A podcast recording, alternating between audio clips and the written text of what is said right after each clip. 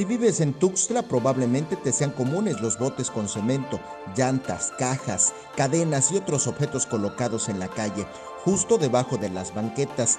Esa es la forma como miles de ciudadanos apartan sus lugares en las calles. Es el método más simple de reservar tu lugar para tener un sitio donde dejar el auto cuando regreses del trabajo de la escuela, si es que tu casa no cuenta con garage o para los clientes, si acaso es un negocio. Sin embargo, la normalizada práctica está prohibida según el Reglamento de Tránsito y Vialidad del municipio de Tuxtla Gutiérrez, que en su artículo 75 precisa que queda prohibido apartar lugares de estacionamiento en la vía pública, así como poner objetos que obstaculicen el mismo. El apartado señala que deberán ser removidos por los agentes de tránsito levantando la boleta de infracción correspondiente, acción que en la práctica no se realiza. Sin embargo, el artículo 71 de dicho reglamento estipula que los habitantes o propietarios de casas o edificios tendrán preferencia para estacionar sus vehículos frente a sus domicilios en el horario comprendido de las 20 horas a las 8 horas del día siguiente.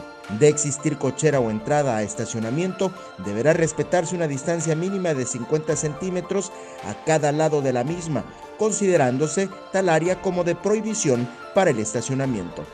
con imágenes de Christopher Canter, Eric Ordóñez, Alerta Chiapas.